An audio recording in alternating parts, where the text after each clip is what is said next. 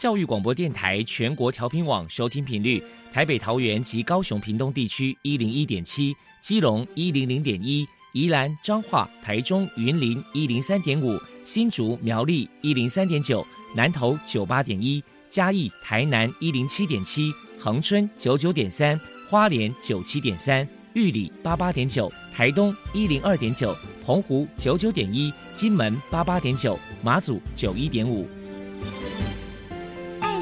爱是包容，爱是牺牲，爱是分享，爱是服务。因为爱，特殊教育充满了无限的可能。用爱关怀身心障碍同学的未来，用心倾听资赋优异子女的心声。欢迎老师、家长、同学们，大家一起加入特别的爱这个大家庭。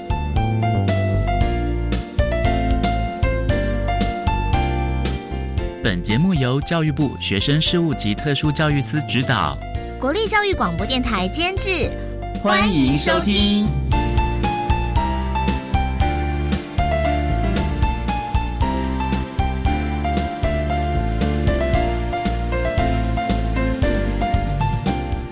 因为爱，我们在空中相遇。欢迎您再度收听特别的爱，我是小莹。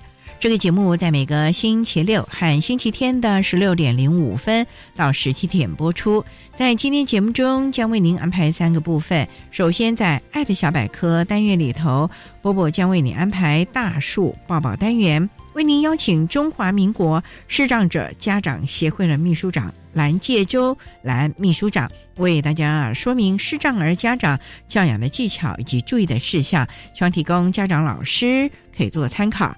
另外，今天的主题专访为你安排的是《爱的随身听》，为您邀请宜兰国民小学视障巡回辅导班的老师陈静香陈老师，为大家说明正确的学习态度，谈视觉障碍学生学习辅具的应用以及教学的相关经验，希望提供家长老师可以做个参考。节目最后为您安排的是“爱的加油站”，为您邀请获得一百零八年度教育部优良特殊教育人员荣耀的国立清华大学资源教室的辅导老师曾诗慧曾老师，为大家加油打气喽！好，那么开始为您进行今天特别的爱第一部分，由波波为大家安排大树抱抱单元。大树抱抱，特殊儿的父母辛苦喽！我们将邀请家长分享教养的技巧、情绪舒压、夫妻沟通、家庭相处，甚至面对异样眼光的调试之道。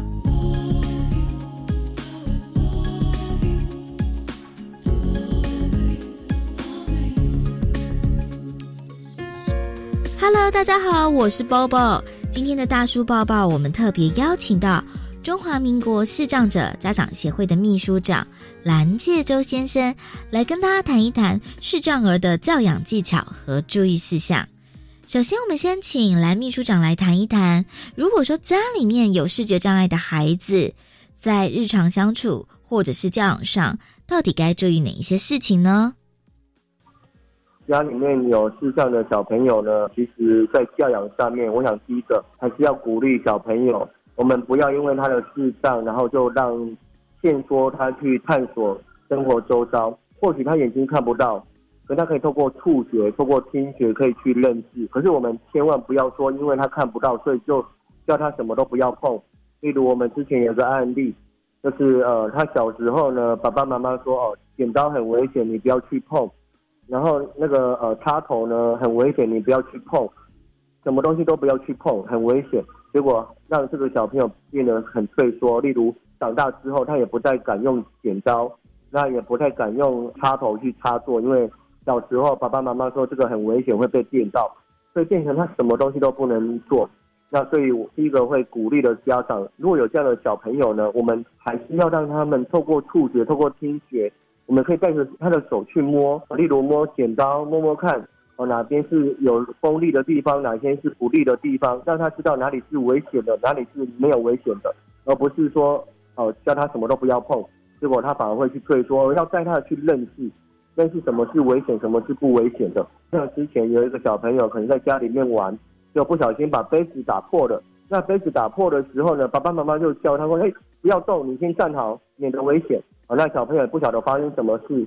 那我们建议是说，如果遇到这样的状况呢，我们就要带着我们的小朋友，跟他说：“哦，你玻璃不小心打破掉在地上，很危险。”家长们呢就可以带他的手，然后让他轻轻的摸那些破碎的玻璃，轻轻的摸摸那些锋利的地方，说：“哦，这个就是会刮伤、会割伤，要小心。”所以爸爸妈妈说：“哎，如果玻璃破掉，你先不要动，免得被这些东西割伤。”所以就是要让他了解什么是危险的。所以危险不是说叫他什么都不要做，而是可以带着他的手去慢慢的摸一下。哦，原来这个是危险的，可以不要去摸。所以，我们对于视障的小朋友呢，我们爸爸妈妈要不断的把所看到的事情用声音来转述。好，例如我们小朋友可能因为看不到，所以没有办法去模仿别人的行为，可能在社会化上面比较困难。例如有小朋友啊，他鼻子痒了，想要挖鼻孔，那爸爸妈妈可以就跟他说，在公共场合不适合挖鼻孔，这样不好看，因为他不晓得别人的异样眼光。所以他的社会化的学习都是要透过呃爸爸妈妈或透过一些他的身边的重要的同才告诉他，他透过别人的回馈就知道说什么可以做，什么不可以做，这样对小朋友未来的社会化才会有比较好的帮助。我想大概是这几个一些比较重要的跟大家。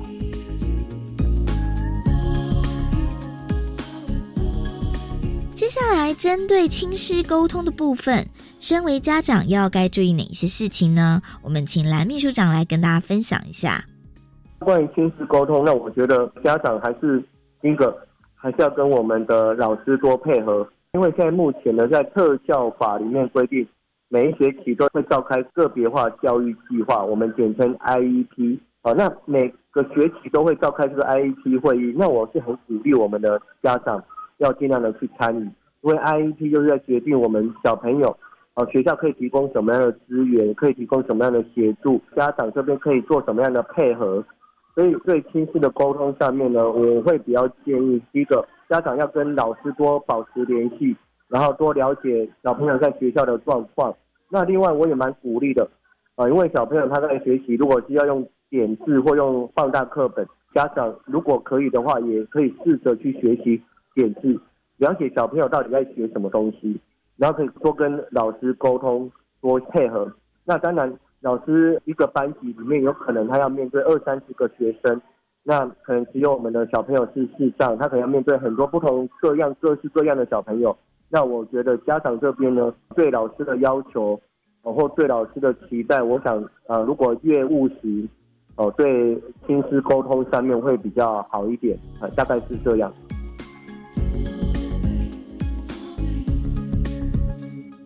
请教一下蓝秘书长，因为您本身是视障者，有遇过很多人对于视障者有一些误解。再来，就请您来破除一下一般大众对于视障者有哪一些错误迷思。关于呃一般社会大众对视障者的第一个迷思哈，大家会觉得说视障者看不到，很辛苦，很可怜。那我想这个是没有错的哈。可是问题是视障者呢，只要给他一些机会，啊，给他一些机会，视障者他有学习的可能。哦，有学习的可能，所以透过一些机会呢，视障者也有可能会有不一样的成长，不一样的发展。然后第二个呢，当一个视障者在马路上面行走过马路的时候，其实看不到过马路是很危险的。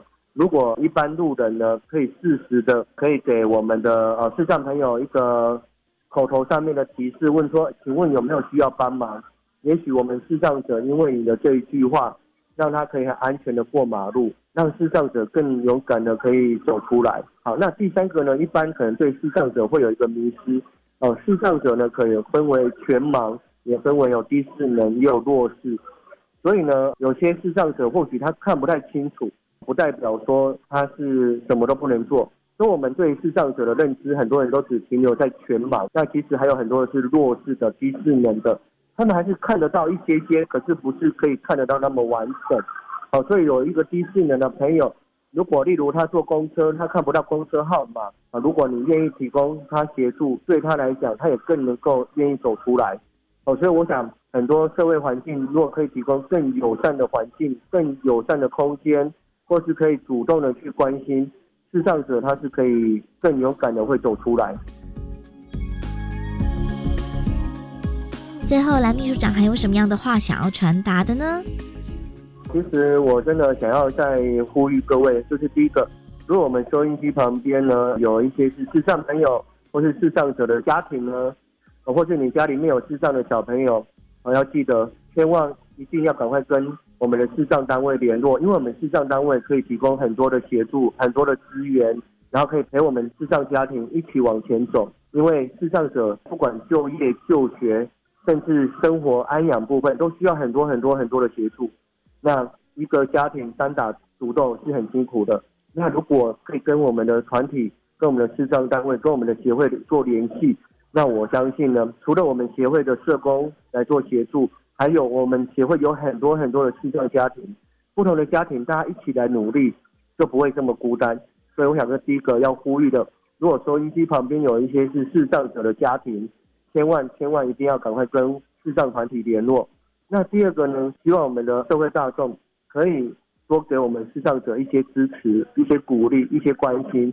也许你的一句话问说有没有需要帮忙，就可以帮助他。也许他过马路，因为你问他有没有需要帮忙，也许他就可以避免发生车祸的危险。那也许。他今天要坐公车，看不到公车号码，因为你的协助，让他可以更勇敢的走出来，让他可以更有机会去就业，更有机会去就学。所以，我想社会大众的爱心，社会大众的支持，是对我们视障者走出来很重要的一步。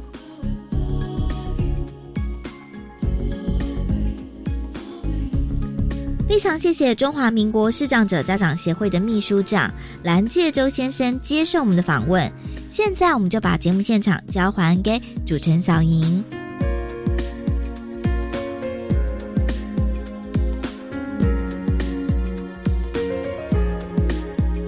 谢谢中华民国视障者家长协会的秘书长蓝介洲蓝秘书长以及波波为大家分享了视障儿家长教养的技巧，还有注意的事项，希望提供家长、老师还有同学们可以做个参考喽。您现在所收听的节目是国立教育广播电台特别的爱，这个节目在每个星期六和星期天的十六点零五分到十七点播出。接下来为您进行今天的主题专访，今天的主题专访为您安排的是《爱的随身听》，为您邀请宜兰国民小学视障巡回辅导班的老师陈静香陈老师为大家分享。正确的学习态度，谈视觉障碍学生学习辅具的应用以及教学的相关经验，将提供家长、老师可以做个参考喽。好，那么开始为您进行今天特别的爱的主题专访，《爱的随身听》。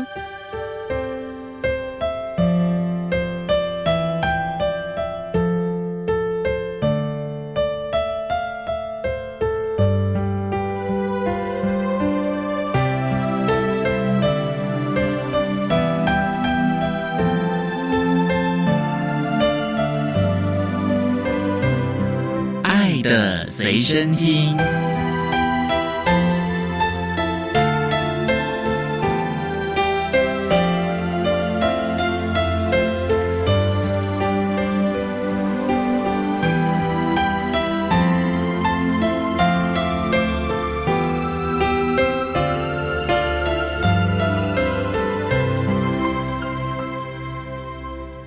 邀请到的是宜兰国民小学视障巡回辅导班的老师陈静香陈老师，老师您好，主持人各位听众大家好。今天要特别邀请老师为大家来分享正确的学习态度，谈国小教育阶段视觉障碍学生学习辅具的应用以及相关的教学经验。那首先要请陈老师为他介绍，宜兰国小是在宜兰市喽？对，宜兰市学校大概成立多久了？至今已经一百零二年了，百年老校了。是啊，是啊，我们前两年才办一百年校庆。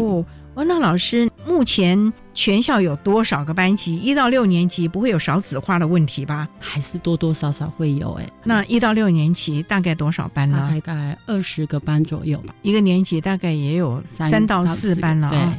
我们有没有特教学生呢？有，我们学校有一班资源班，然后另外还有两班就是服务全县的巡回班，一班是视障巡回辅导班，另外一班是在家教育巡回班。所以几乎都是资源班了，没有集中式的特教班了吗？是我们今天主要是谈的，您是视障巡回辅导班。请问视障巡回辅导班是宜兰市政府特别设在我们宜兰国小的一个巡抚班吗？对，宜兰县针对视障的学生辅导只有这个班，只有这个班哦。是哦，那成立多久啦？呃，民国八十五年、八十六年，本来是在罗东跟宜兰国小各设一个班，后来才把它整并到宜兰国小来。嗯，是因为学生变少了吗？方便统合资源，就是联系着，哦所以我们曾经有一段时间也是借调到特教中心服务。那所谓的视障巡回辅导班，就是以服务我们宜兰县市对，所有的视障的孩子喽。是从学前、国小、国中阶段。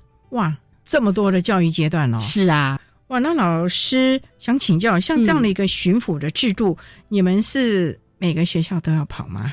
对，只要经过建辅会认定为视觉障碍学生，就会纳入我们巡回班的个案。但是我们会因个案的状况而做辅导的规划。服务的对象就看各教育阶段视觉障碍的孩子喽。对请教老师，从事教育工作大概多久了？我民国九十一年大学毕业，实习一年，九十二年我是公费生，所以分发到宜兰。哎您是特教吗？主修？对，特教系毕业。当初怎么会想要主修特教呢？这个大概就可以从我高中的时候跨到下一个阶段，大学就要思考说未来要念哪个学校，甚至未来的目标在哪里。那时候刚好也机会接触了一些相关的身心障碍的一些报道，所以我觉得是不是有机会我也可以尽我的能力去帮助他们。那高中老师也很贴心，带我们去学校看了有特教班级，然后有特教老师在教导孩子，让我们更进一步认识。这群特教的孩子，呃，另外就是我自己也想再多了解一下，我们家刚好附近有几个家庭有这样的状况，所以我们有跟爸爸一起去关心了解，说大海辛苦。您是住在哪里啊？高中的时候，桃园所以附近特教的环境啊，甚至于家有特教儿的，您都会进一步的了解，嗯，更加就是那时候就是想要多了解特教到底是做什么工作内容，结果选填志愿就以科教系为主了，对，想说可以试试看，就没有后悔过吧？没有，嗯，好，我们稍待再请宜兰国民小学视障巡回辅导班的老师陈静香陈老师，再为大家分享正确的学习态度，谈国小教育阶段视觉障碍学生学习辅具的应用以及教学的相关经验。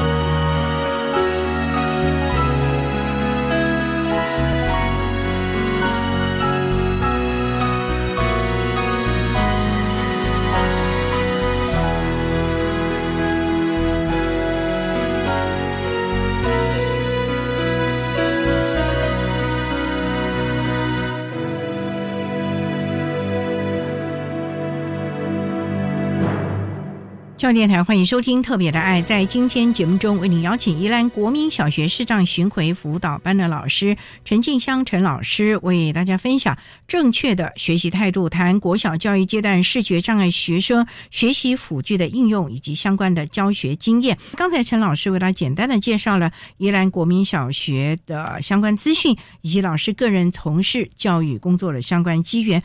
那想请教啊，我们提到了这个视障巡回辅导班。那老师也提到说，这个视障巡回辅导班针对了国小、国中、高中，也就是说，全宜兰只有这一班视障巡回辅导班喽。是，那老师，宜兰很大呢，有宜兰市，你看也有什么圆山、大同乡，到山上啊，也有那个海边的，你们是？大家分区域吧，不可能一个老师今天是南，明天是北吧？目前我们视障巡回辅导班只有一班，所以两个老师，所以我们会分成西南跟西北区，就是把宜兰分成南洋西以北、南洋西以南区分。你们只有两位巡抚老师哦？对，早期学生比较多的时候有到两个班四位老师，那现在呢？现在就是一个班两位老师，几个学生了？十五位学生。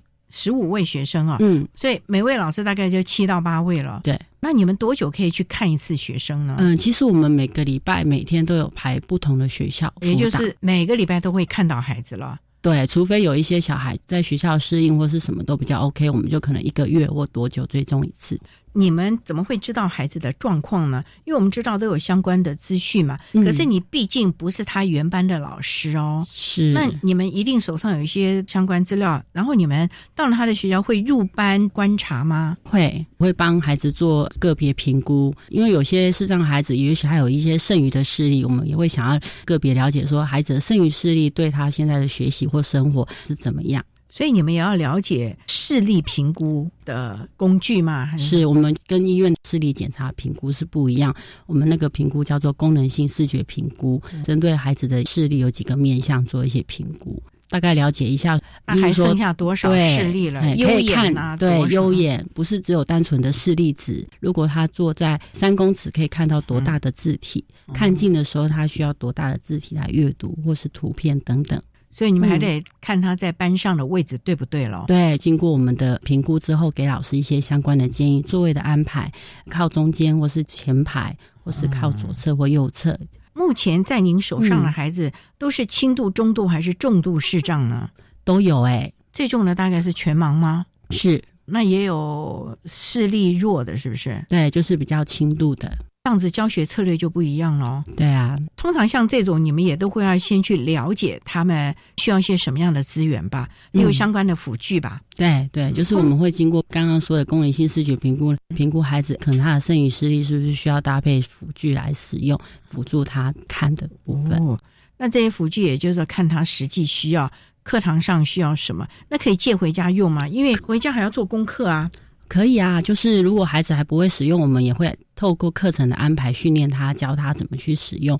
然后等他学会了，可以应用在学校的学习环境，甚至在家里，孩子是可以接回去的。这是非常重要的，否则他回家就不能做功课，也不能学习啦。好，我们稍待再请宜兰国民小学视障巡回辅导班的老师陈静香陈老师，再为大家分享正确的学习态度，谈国小教育阶段视觉障碍学生学习辅具的应用以及教学的相关经验。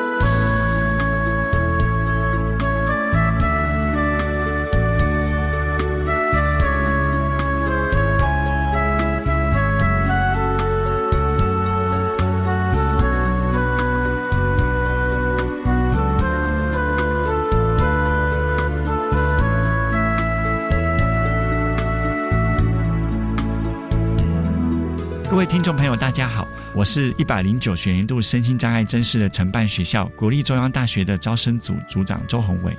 一百零九学年度身心障碍学生升学大专校院的重要的工作时间，寄发准考证的时间是在一百零九年的一月三十号。同时间我们会告知特殊需求辅具的审查结果。各位听众朋友，如果有任何的问题，欢迎打电话到国立中央大学的教务处招生组，联络电话是零三四二二七一五一，分机是五七一四八到五七一五零。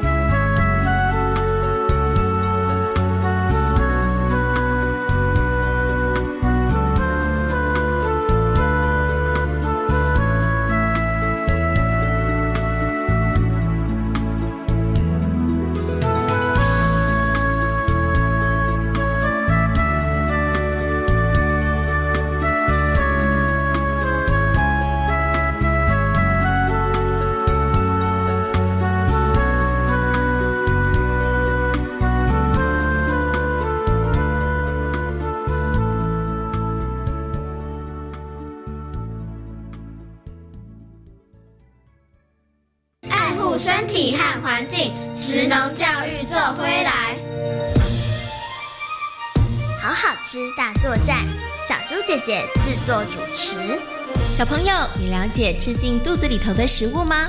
你知道饮食和环境的关系吗？每个礼拜四中午十二点三十分到一点钟，好好吃大作战节目，小猪姐姐将带着大家一起成为食农小尖兵，爱护环境来打拼。我梦想的未来城市有宽敞的人行道及开放空间，让孩子们开心玩耍，让长辈自在休憩。我希望的未来城市新建物有耐震及无障碍设计，也有智慧节能减碳的功能。都市更新，让居住品质提升，住得更安心。都市更新，让城市变身，变得更美丽、更有活力。更多资讯，请上网搜寻“都市更新”。以上广告由内政部营建署提供。你知道两岁的小朋友就读幼儿园有优惠或补助吗？嗯，符合资格者就读公共化幼儿园，每月缴两千五百元；非营利幼儿园每月缴约三千五百元；准公共幼儿园每月缴约四千五百元哦。那念私立幼儿园呢？符合资格者每月可领育儿津贴两千五百元呢。满两岁的小朋友如果要念幼儿园，将会有更多机会。未来会增设两岁专班，到一百一十三年预计增加八百班，提供一万两千个名额。以上广告由教育部提供。管那么的水，落嘎西木啊！大家好，我们是欧开合唱团。您现在收听的是教育电台。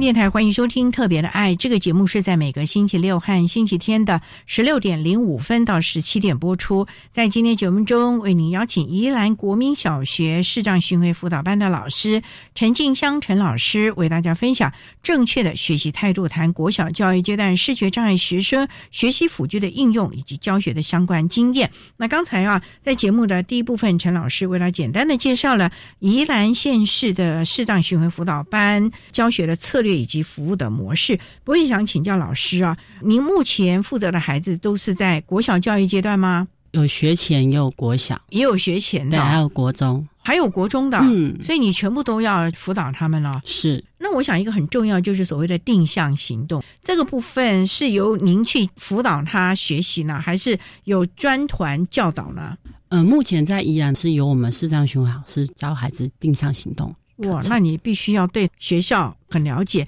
例如说他主要的教室、原班教室啊，甚至于资源教室或者是厕所啊等等的喽。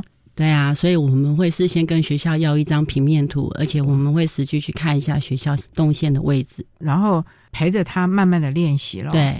您去的这些学校的无障碍设施还好吧？还好，其实我们依然每年也有编列预算，学校可以申请无障碍的改善计划，所以对他们来说，在行动上是没有问题。嗯，进出学校这个部分就不用你们训练了吧？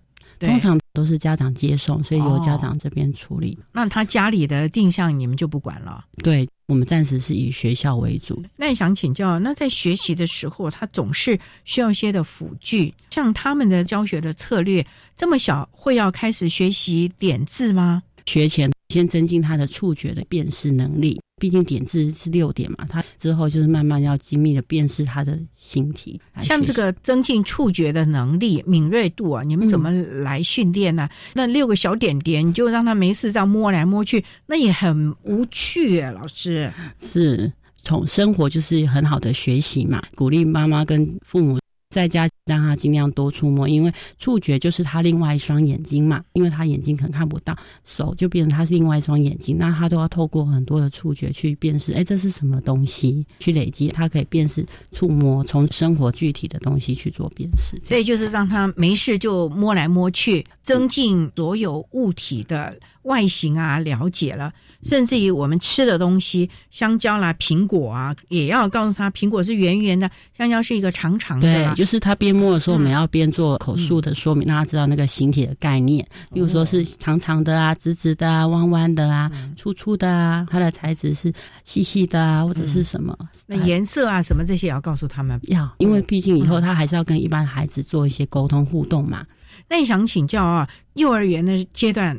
因为没有学科，还有国字的学习，嗯，那到了小学要开始写 b p m f 注音符号，甚至有国字啦。那这部分你们要怎么来训练他们呢？其实国语点字它不是用形，它是用注音去拼，它是音的概念。所以首先他要跟大家一样会念 b p m f，知道这个音是怎么，他也要有拼音。例如说 b u，他要知道是不，还有那个先拼的概念。还有他听到。对他要知道的微对，就是他要把音拆开，然后再结合就是点字，因为 b p m f 一般明眼人可能只有学注音符号嘛，就是 b p m f 到 e，那他们必须要有声符、韵符，还有结合韵。那四声他们就不需要了吗？声调吗？对，要也要，也要，他们也要有轻声、一声、两声、三声、四声的概念。国字他们也不会认识了。嗯，那像。国小的教育阶段呢，课本是你要帮他们转译成点字呢，还是你们直接就把科技辅具也介入了呢？点字课本的这个是由各大出版社他们会事先做调查，还是是需要是用点字书呢，还是用放大字课本先做一些调查，会有委办单位去点译那个点字课本，这样通常就是教育局直接发包委办的厂商，有教育部他有没有几个厂商？等于就是我们巡抚老师去评估了孩子可能要放大多少，或者是要什么样的点字书，由这相关的来做了。对，一般的教材大概分三类，一个是需要透过点字摸读学习的孩子，就是点字书、点字课本。嗯。然后呢，如果一般的课本字体大小阅读起来比较费力，可能他需要申请放大字课本。嗯。那有的还可以申请有声书，把课本的内容录录成声音来阅读。所以都还是要评估孩子适合哪一种的辅具喽。对。那他们的评量，你们是不是要跟原班老师，甚至于跟他的学校来了解呢？对，我们都会帮每个孩子起初都会开所谓的 IEP 会议，透过会议呢，跟学校老师、跟家长讨论他的教材需要用哪一种的，还有他的考试评量。如果是需要放大试卷，邀请老师放大试卷；如果是要点字试卷的话，那就是考前的一两个礼拜，请老师先提供给我们，由我们视障老师帮孩子做转译的工作。由你们来做是啊，所以老师你也学过点字技巧啦。嗯，哇，这真的是不简单了啊！也想请教老师哦，孩子是在原班考呢，还是要到资源教室来考的呢？如果他要特殊的评量方式，这样子就会到资源班的考试，比较独立考场，避免有一些干扰或是什么。这些还是要应应孩子了啊！是好，我们稍待再请宜兰国民小学视障巡回辅导班的老师陈静香陈老师，再为大家分享正确的学习态度，谈国小教育阶段视觉障碍学生学习辅具的应用以及教学的相关经验。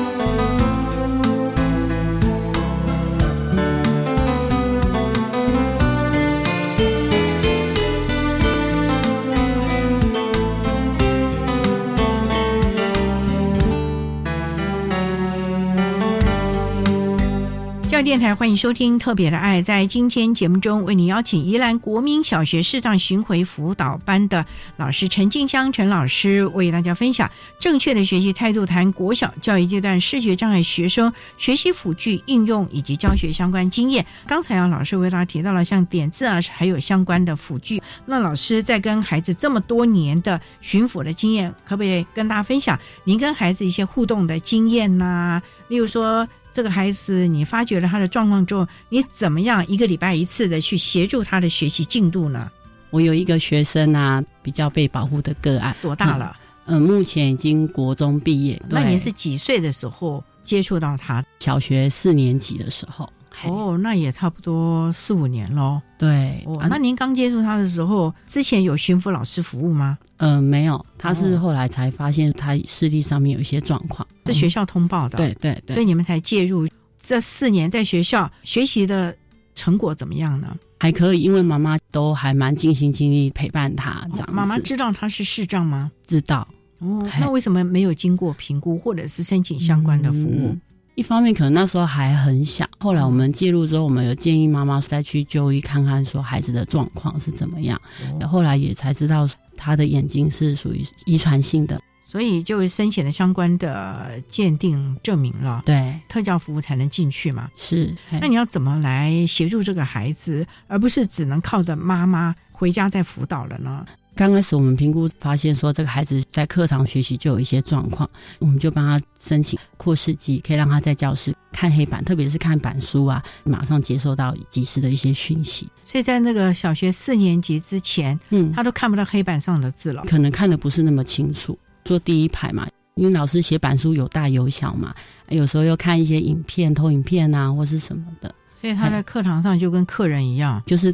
靠听一部分片段吧，哦、那很辛苦哎、嗯。是，后来我们发现他除了课堂上有这个问题，因为现在小三、小四之后就开始上电脑课程，那后来我就有先去入班看他上电脑课的状况。上电脑课老师就是投影切来切去看切老师的画面，嗯、他其实来不及，他连找游标都有。困难几乎都是同学帮他完成的啊。之后我也跟老师讨论，他真的速度什么都跟不上，而且他们电脑课程的学习越来越多，而且那个画面啊什么讯息太复杂，可能他好不容易找到老师已经跳到下面了。因为老师也要赶进度啊。对，老师也表示说他也很为难，就是。他曾经有试着说配合那个孩子的速度，可是他发现他这样真的没办法，全班就要等着了。对对，这个部分你们怎么办？总不能你自己下去教吧？这个孩子，因为他已经大概两年就是这样子过了嘛，想必他一定电脑的基础能力应该是几乎都没什么概念。嗯、后来我们就跟学校老师讨论，电脑课在班上上可能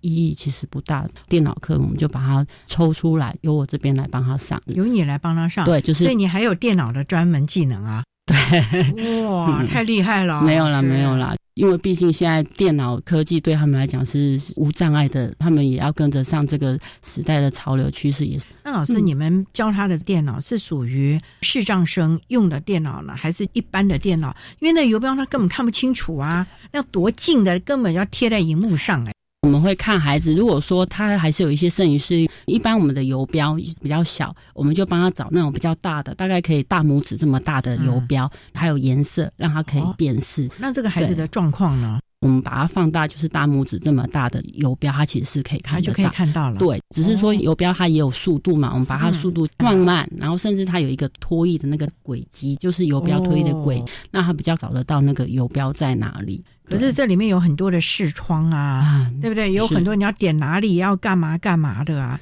这个也要开始慢慢教他了吧？对，包括电脑的键盘啦，他要熟悉键盘的位置啊，操作啊。那有没有特别为他再找一个视障孩子用的？嗯、不然这上面也没了，他要也要趴在那上面，还是里面放大他的键盘的字呢？不用键盘，我们就是要背起来啊！这么厉害、啊？对，他他们是可以的，因为以后他们要中文打字跟英文打字，他们必须要先把键盘背在脑海里面。就像你说，如果他还要边看边打，这样太慢了，他因为他眼睛来不及来不及了，所以都会要求孩子要把键盘背起来。那有放大他的字的大小吗？可能我们一般大概就十四号的字，可能放到二十二十八吧。对，我们会教他怎么样把画面放大。他后来可以原班就读了吗？还是要外加出来？其实他没有办法，还是跟着，因为因为他们后来越学到什么城市啊，越来越复杂。因为现在小学学的对，就是对，嘿，而且那个版面真的太花了，可能他不容易找到，所以我们还是由我们这边个别教。而且我们发现说他大量阅读的速度太慢了，就我们后来有把电脑除了用看的，还有语音报读软体，特别帮他申请。视障的专用电脑吗？不然你帮他弄了，其他同学或者老师来用了之后，又把它弄乱啦。有帮他申请这样的辅具吗？其实那个只要把语音开启就可以，就可以。对，像电脑它其实可以设定几个使用者嘛，它可以独立一个。后来他的电脑应该还好了吧？对，还好。一般我们传统学的是中文输入法是用注音嘛，那注音又是选字的部分。然后后来我教他无虾米输入法。就是拆字部件的，等于说他从字去拆它的部件解码嘛，然后就可以打出正确的字，这么厉害啊。那这样他的作业是不是也都运用了很多电脑来帮忙了呢？作业的部分要。习作什么，他还是用手写。不过后来我们发现他考试，因为考试大量阅读，他读的速度也太慢了，所以之前都需要老师报读。后来他升国中之后，我们觉得那个孩子更需要独立，靠自己的能力，所以后来我们就跟国中老师说，考卷就是给他电子档，然后透过那个语音报读软体，他自己边听边作答就。也没有说什么特别的放大啦，或者是等等的，让他。自己来学习，那这个孩子学习的能力还好吧？算还不错。我们会评估孩子的能力啦，因为学无虾米，他也是要先背一些基本字根啊什么的概念。那他后来到了国中能跟得上，因为国中国英数物理化学对于视障的孩子，物理有很多东西是很抽象。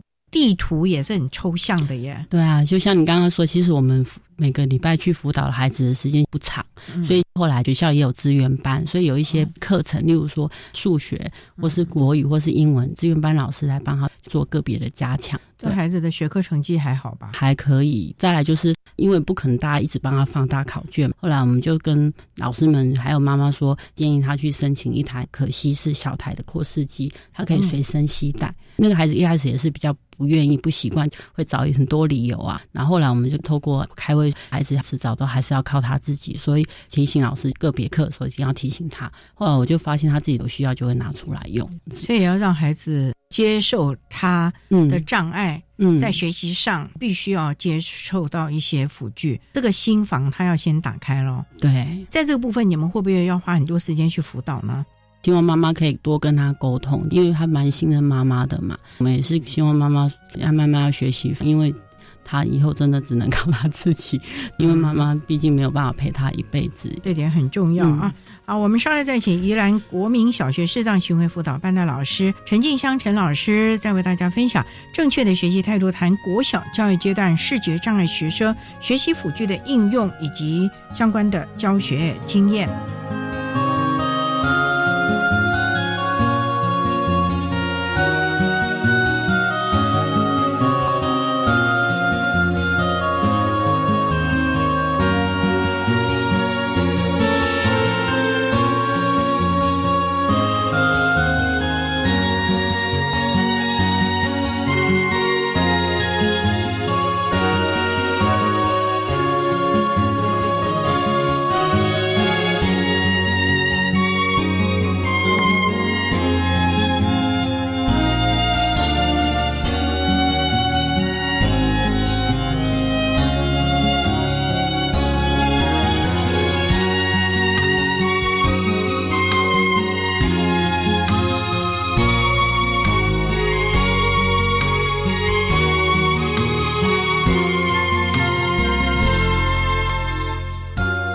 欢迎收听《特别的爱》。在今天节目中，为你邀请宜兰国民小学视障巡回辅导班的老师陈庆香陈老师，为大家分享正确的学习态度，谈国小教育阶段视觉障碍学生学习辅具的应用以及相关的教学经验。那刚才老师啊提到了一个，从小学四年级，你一直辅导他到国中毕业，也知道了他可能需要哪一些的学习的辅具啊，甚至于考试评量的方式啊。这个孩子目前应该都还不错了，应该要升高中。了吧？他现在已经念高中了，哦，适应还好吧？后来妈妈想让他更独立，我觉得妈妈想通了，让他更独立。后来让他去台北启明学校住宿，进了台北启明学校。你知道他在启明适应还好吗？目前听起来都还不错。老师，有没有其他跟孩子互动的情形跟大家分享？教学的策略啊，等等的。那我再分享一个全盲的孩子小雨好了。小雨他呢全盲，他家是单亲，从小缺点字，家里也是都比较被动。后来有跟家长沟通，他小六了。建议家长说是让他去台北启明学校就读，那边的学习啊、环境资源对孩子独立或是各方面有更好的发展，因为孩子在音乐方面也有一些优势能力。那我们也跟家长沟通，后来家长也想说，哦，那可以试试看，可是总不能都没有准备好就去了启明学校，所以我们跟学校老师、家长讨论说，是是趁小六这一年让孩子做一些身心上的准备，例如做了哪一些准备？呃，例如说基本的生活自理能力要有，因为到时候要住校了，对。很多事情都要自己来，不是等着别人帮你啊，或是什么。后来我们跟家长还有孩子，甚至我们还请了曾经毕业的学长先来跟他分享，特别是强调去启明学校哪些事情是都要自己做的，例如哪些事，洗澡啊、洗衣服啊，自己安排时间去上什么课程啊。这之前可能都是爸爸妈妈帮他弄好了哦。对他可能就是永远坐在那边，然后爸爸常常说他叫不动啊什么。我们就是让孩子意识到之后这些事情都要自己来，也请学长跟他讲了。然后我们也想说，不可能每天都去监督他嘛。后来我们列出了一张检核表，跟孩子讲说：，哎，你看你回家，哎，哪些事情你要先做，像作业啊，还有你要安排时间练琴啊。还有你要他安排时间洗你的碗啊，然后洗澡啊，甚至几点睡觉，你都要自己来。让他练习要自己安排，然后我们列出哪些他需要做的部分，然后我们也请爸爸配合记录他每天做的状况。自己主动去做呢，还是提醒之后有做？然后或者是呢，就算提醒了他还是不错。为了激励孩子愿意去做嘛，然后我们有搭配一些奖励制度，例如说他很喜欢搭火车，他喜欢享受搭火车去旅行，那我们就跟他说好啊，那你每天要做到换算成公里数，累积几公里就可以做到多远，然后在。家里我们也跟爸爸说，那你也可以给孩子一些奖励，就是给他零用钱，因为孩子平常家也没什么机会让他金钱有一些概念，然后有存钱，还有包括买东西。这个因为以后他去学校势必很多时候他要自己使用到一些钱，透过就是设计我们的安排让他这样子。然后每个礼拜我们都很认真的跟他讨论说，哎，哪些部分你已经做好了，哪一些部分你还没有做到，你要继续加油。然后会跟他说：“你一个礼拜已经到哪里了哦？你可以领多少钱？鼓励他，激励他。那这一年效果如何？最后有达到他想去的地方，阿钱也存到了。后来我有问那个启明学校老师，他现在在老师说他适应的不错，而且都还蛮认份做他自己该做的事情。还有一些还要努力啦，可是已经有越来越出乎你们意料，而且慢慢上轨道了。对对，这是我们觉得很开心欣慰的事情。”你有没有觉得家长其实也是一个很重要的关键点啊？家长如果不配合，你们在学校教了个半天，回去他可能就又摆在一边了。就像后来去念启明的这个孩子，如果家长没有让他自己在家里做的话，那是不是老师训练个半天，而且你这个评量表爸爸也不愿意勾的话，那是不是就没这个效果了呢？对啊，所以我们就是要一直反复跟家长沟通，可能透过电话，或者是现在用传赖。还有我们也有到家里去跟爸爸还有阿妈，阿妈也很疼他，好好的跟阿妈说，阿妈你一定要帮忙他，帮他就是帮你自己，要不然你跟他去那边啊，你陪他住宿什么，你不可能嘛，所以你一定要放手让他自己做。他家就这么一个小孩啊？对。哦，那难怪三千宠爱集于身了嘛。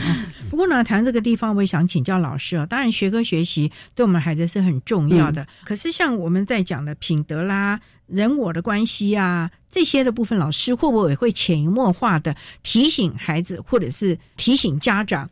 我们有另外一个个案，他是全盲，但是他有伴随自闭症的特质，所以他在跟人的互动上，还有沟通表达，其实是比较弱的。针对他比较弱的沟通互动，我们怎么去增加他的沟通互动呢？例如说，我们每天要他跟我们打招呼，一开始他会先仿说。我跟他说某某好，那他也会说老师好。透过简单的问答，其实他爸爸妈妈都很用心陪伴他，假日都会带他去很多地方玩。那我就跟妈妈说，哎，那你是不是可以提前让我知道说，哎，你们今天去哪里？然后让他固定星期一跟我碰面的时候，问他说：“哎，爸爸妈妈有带你去哪里？”他刚开始也是都讲不清楚，讲不来，因为我已经知道他去哪里。我说：“哎，你们是不是去哪里？”我稍微提了一个字或两个字或是关键字，他就可以讲出来。就是要反复、反复、反复。哎，一年多了，他已经知道，所以他记得说今天要跟我分享。有些很快就可以讲出去什么地方、去哪里玩，然后也会把他记得的东西。讲出来，像他最常跟我说，他们会去乌石港买鱼丸，刚好在那边有听到那个马的声音，他说还有听到马声，咕隆咕隆咕隆咕隆，还有听到海浪的声音，不错。那他跟同学的。互动应该也比较好吧？跟同学互动啊，还是比较被动，因为他全马我们呃教师助理员，教师助理员也很用心，知道说这方面比较弱，都会尽量找一些常熟悉的同学来跟他讲话啊，陪他玩呐。甚至有一个同学很热心，还会带他去上厕所，他就说。小陈，我带你去上厕所，然后他也就是陪同他，增加他跟同学的一些互动。除了互动之外，我们常看到有很多的特教生哦，就觉得别人帮助他哦，服务他是理所当然的。甚至于我们在讲正确的观念啊，感恩的心啊，这个老师会不会也会时不时的会提醒他们呢，或者灌输他们？会，我们也会跟学生强调，你有一些不方便，确实是需要同学的帮忙或是他人帮忙。我觉得有个感恩的心很重要，所以我们会趁教师节啊或是什么节，要学生练习表达跟老师的感谢。我们可能会请会打点字的小朋友，就是打点字，谢谢老师。然后我们会帮他翻译成老师看得懂的那个中文给老师看，要他自己拿给老师。有的小孩。没有办法自己写，那我们会帮他代写，把卡片完成，然后请他拿给老师，或者是他唱一首歌给老师也。总之，就让孩子有这个感恩的心，以及良好的人际互动、正确的人生观，这是非常重要的啊！好，那我们今天也非常的谢谢宜兰国民小学视障巡回辅导班的老师陈庆香陈老师，为大家分享正确的学习态度，谈国小教育阶段视觉障碍学生学习辅具的应用以及教学的经验。非常谢谢陈老师的分享，谢谢您，老师，谢谢。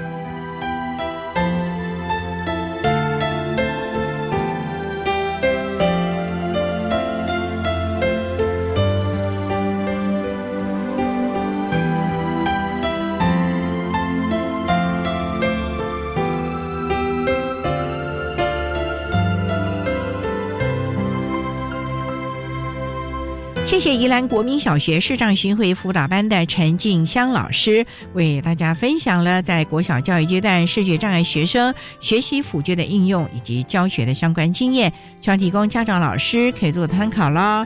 您现在所收听的节目是国立教育广播电台特别的爱节目，最后为你安排的是爱的加油站，为您邀请获得一百零八年度教育部优良特殊教育人员荣耀的国立清华大学资源教室的辅导老师曾诗慧曾老师，为大家加油打气喽。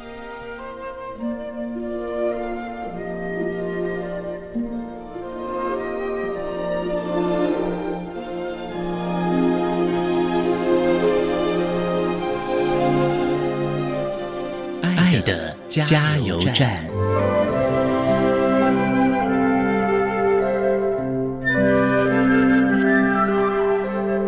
各位听众，大家好，我是国立清华大学资源教室的辅导老师曾诗慧。针对高等教育阶段视觉障碍学生学习及辅导支持服务，有以下几点建议，提供给学生及家长参考。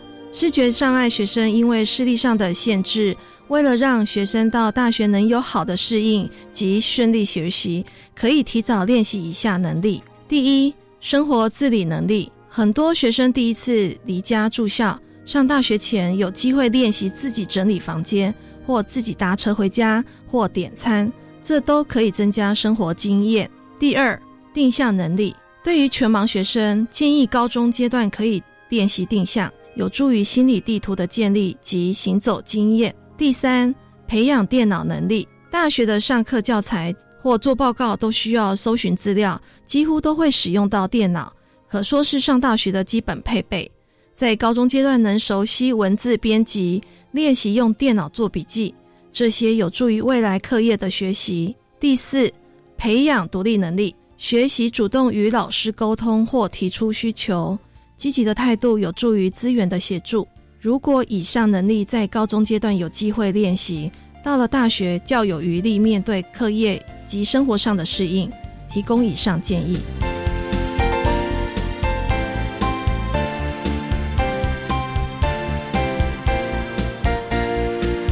节目就为您进行到这了，感谢您的收听。在明天节目中，为您邀请获得一百零八年度教育部优良特殊教育人员荣耀的国立清华大学资源教室的辅导老师曾诗慧曾老师，为大家分享生活的适应能力，谈高等教育阶段视觉障碍学生学习以及辅导支持服务的经验，全提供家长、老师还有同学们。